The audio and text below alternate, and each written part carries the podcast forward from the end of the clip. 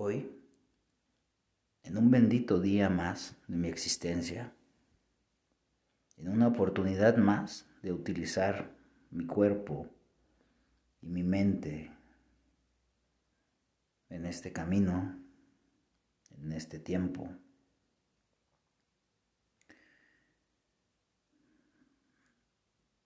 Me pregunté a mí mismo si mi Dios era diferente al tuyo. Porque agradeciendo, como todos los días,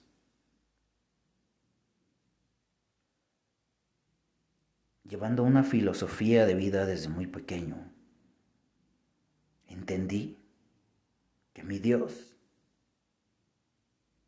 me creó para hacer su voluntad también para ser feliz, también para hacer la mía, porque somos cómplices, somos amigos, somos socios, porque al estar en el servicio,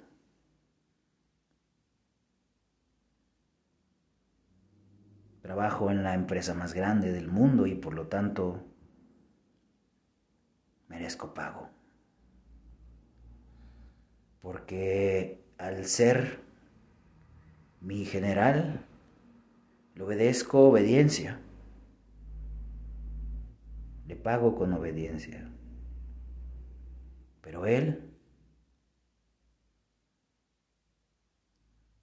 me paga cuidándome las espaldas, dándome las estrategias correctas para pelear por él. Es mi cómplice para la realización de mis metas, de mis sueños, de mis deseos egocéntricos, carnales, de mis deseos más pendejos, pero siempre cuidándome de mí mismo, de mis mismas pendejadas.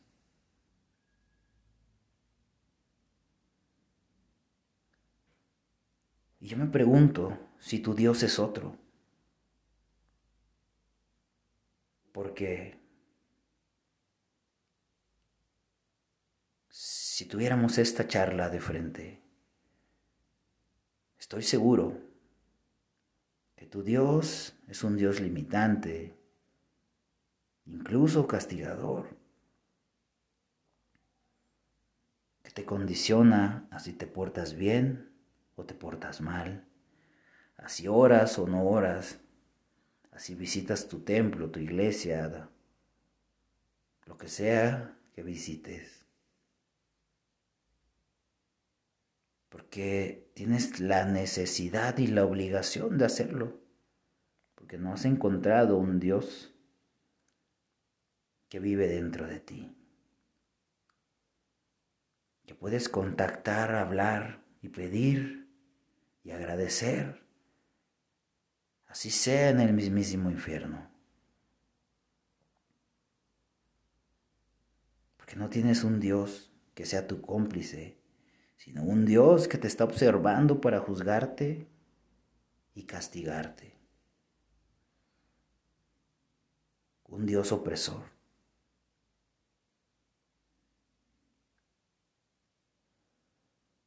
Un Dios al cual tienes que pedirle permiso, perdón e incluso aprobación. Porque no tienes la confianza y la fe de contarle tus sueños y decirle, Padre mío, si es tu voluntad, será atraído hacia mí, lo tendré en mis manos y lo estaré viendo con mis propios ojos.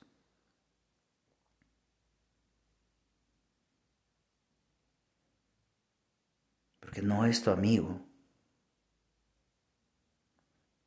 porque te impusieron y tú decidiste creer que Dios es tan grande y poderoso que te trata como si fuese un rey de la nobleza, de carne y hueso, que te va a decir tú no eres digno de estar sentado aquí, no eres digno de que te escuche, no eres digno de que te complazca, ni de que sea parte de tus planes.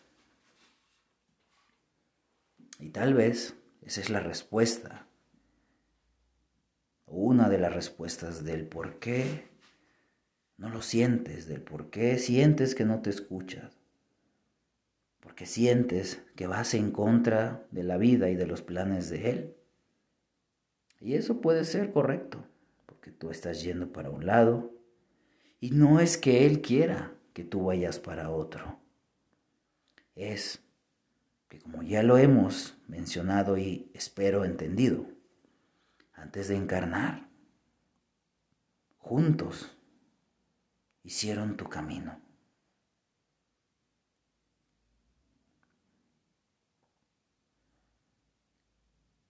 Y esto va más allá de estas palabras que tienen una carga de profundidad y de certeza y que tal vez te incomoden, pero mi objetivo no es ese. Mi objetivo es que abras tu mente y tu corazón y que quites ese límite y que te des cuenta que también puedes tener un Dios igual o mejor que el mío, que sea tu cómplice, tu amigo, tu guardián, tu protector. Y tal vez estés sintiendo que tú lo estás poniendo a trabajar a Él. Y eso es correcto. Pero también Él nos ha demostrado y nos ha dicho en su palabra que es omnipotente y que está aquí para ti si tú lo dejas entrar. Y no es que vayas a cualquiera de sus miles de casas. Es que tú seas su casa. Que tú y Él sean uno mismo, estén unidos por esa chispa divina que Él mismo puso en perfección como parte de su creación de cada uno de nosotros.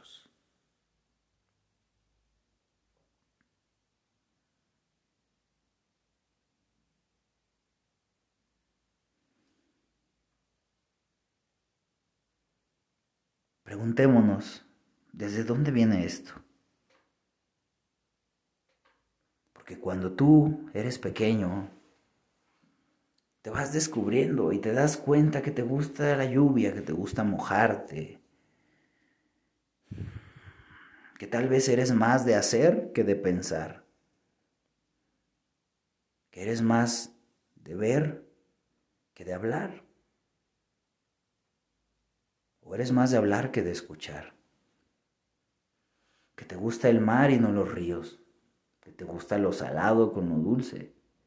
Porque estás en un momento de experimentación donde eres libre y donde tus programaciones te llevan a escuchar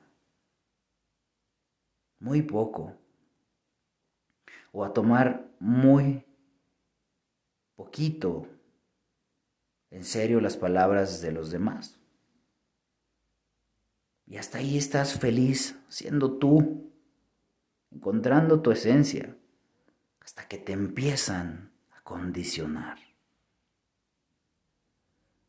Papá, mamá, después los maestros de la escuela, después tus amigos, después la sociedad, porque entiendes, o te hacen entender o tú quieres entender que hay miles de reglas de conducta, de etiqueta, que hay muchas etiquetas, que hay muchas conductas, que hay muchos círculos sociales a donde pertenecer, temas de los cuales ya hemos hablado. Y todo esto se desprende de una cosa muy importante, la búsqueda de aprobación. La búsqueda de aprobación nos ha llevado a alejarnos tanto a Dios que estamos buscando la aprobación del mismo. Cuando Él mismo te hizo para que fueras tú para que fueras feliz y por eso te dio una herramienta que te olvidas todos los días que la tienes y esa es tu libre albedrío. Comienza por ahí. Comienza por hacerte amigo, cómplice y socio de Dios. Y que te des cuenta que tienes un libre albedrío todos los días. Al abrir tus hermosos ojos, lo primero que debes de hacer es recordar que tienes un libre albedrío. Y lo segundo, agradecer por ello. Y lo tercero, hacer valer cada bendito día ese libre albedrío. Y no te estoy diciendo que ahora te conviertas en un radical y que hagas desmadre y cagadero y que inventes cosas que a lo mejor tienen algo de positivismo. Simplemente comienza por ser tú. ¿Cómo? Tómate horas, un fin de semana, lo que necesites, para recordar cómo era tu infancia antes de que te empezaran a contagiar de esa búsqueda de la aprobación. Debes entender que una de tus obligaciones en este mundo es ser feliz, porque nadie te limita, y si te limita es porque tú lo permites. Tú eliges creer que hay limitantes, que hay un Dios limitante y castigador, que hay una sociedad limitante y castigadora, y que juzga y que es culera porque eso es una realidad. Tenemos hasta cierto punto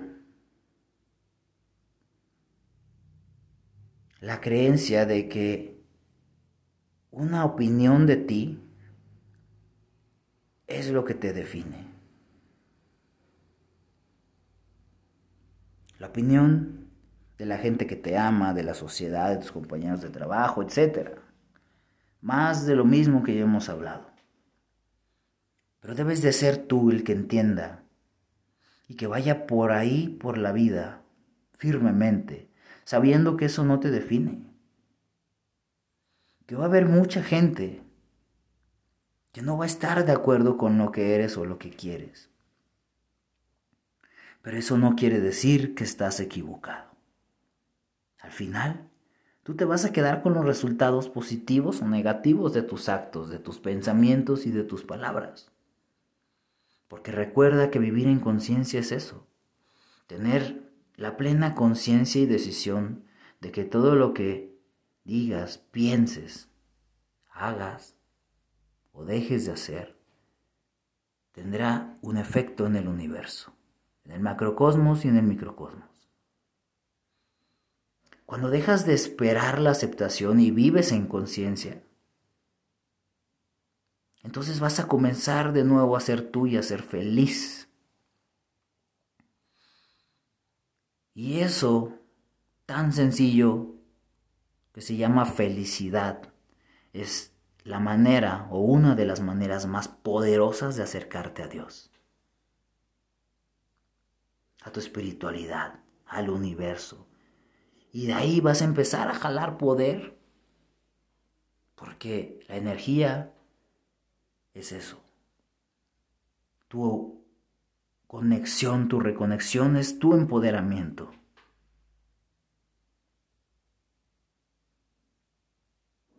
Y para eso debes de hacer un profundo autoanálisis de cómo ha sido tu vida. ¿Cuándo empezaste a esperar la aceptación de papá de mamá para atraer su atención, el amor que necesitabas de ellos, para nutrirte de ellos. ¿En qué momento de tu paso por la escuela viviste para ser feliz a la maestra o al maestro, a tus papás para poder sacar buenas notas y que no te pusieran una chinga? Porque también Debes de recordar cuando te empezaron a educar para ser correcto en la sociedad. Para ser un borrejito más. ¿Qué valores te inculcaron desde el amor? Y esos son los, los que te van a ayudar a definirte en la vida. Porque también hay valores que te inculcaron por compromiso y que te tienen atado. No te dejaron elegir y eso lo entiendo. Porque nuestra inocencia y amor de niño por nuestros padres, nos dejamos guiar, porque ese, esa debería ser la misión y el objetivo de nosotros como padres. Pero si nosotros no lo sabemos hacer, caemos en este círculo vicioso interminable de la búsqueda de la aceptación. Y no te estoy diciendo que con esto vayas y juzgues a tus padres por haberte metido tantas ideas en la cabeza. Te lo creo en los primeros años. Después de ahí tú decidiste adoptarlas. No los juzgues. No guardes rencor ni odio. Sé empático. Y encontrarás que ellos tampoco tuvieron esa oportunidad.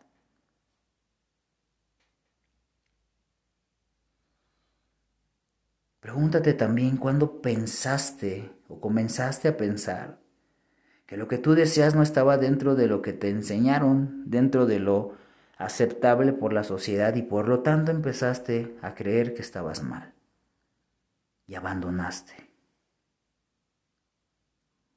Una meta pequeña y después una más grande y después una más grande hasta que te doblegaste ante el yugo social y la búsqueda de aceptación, dejando a un lado tu camino, cualquiera que fuera este.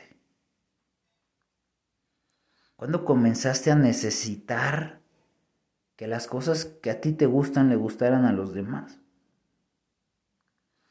cuando empezaste a adaptar tus decisiones a las conveniencias y decisiones y a la felicidad de los demás? Porque esto puede funcionar muy bien en la política. La política tiene un porcentaje muy elevado, tal vez el 90 o 99% de engaño, del pan y circo a la sociedad.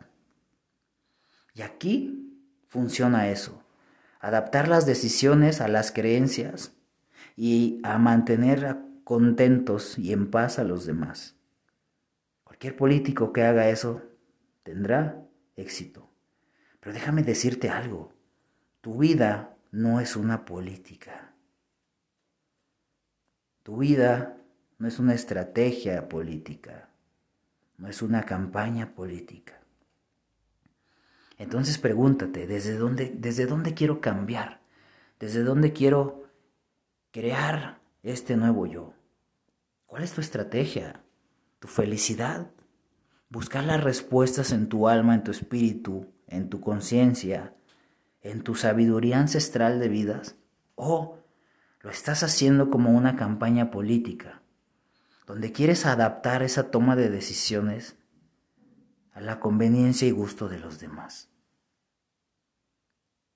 Si bien la aprobación y los elogios son buenos, nos enriquecen y nutren nuestro ego bueno y a veces también nuestro ego malo, porque se siente bien y está perfecto, tómalo, disfrútalo, te lo mereces. Pero si necesitas la aprobación y los elogios de los demás para continuar, entonces déjame decirte que no estás siendo feliz. Este capítulo es para que lo analices una y otra y otra vez hasta que tomes el valor como lo vimos en el capítulo anterior, para perder el miedo y buscar tu camino. Y desde ahí darle la vuelta al círculo vicioso en el cual has estado viviendo prácticamente desde que tienes dos o tres años. Y ahora pregúntate, ¿realmente lo vas a hacer? Porque has ido por la vida buscando mapas, buscando fórmulas, y aquí te las estoy dando. Tienes las herramientas para lograrlo. La pregunta es, ¿tienes la voracidad que se necesita para lograrlo? Ojalá que sí. Y ojalá que cuando lo logres, aunque sea un pequeño cambio y lo celebres, lo celebremos juntos.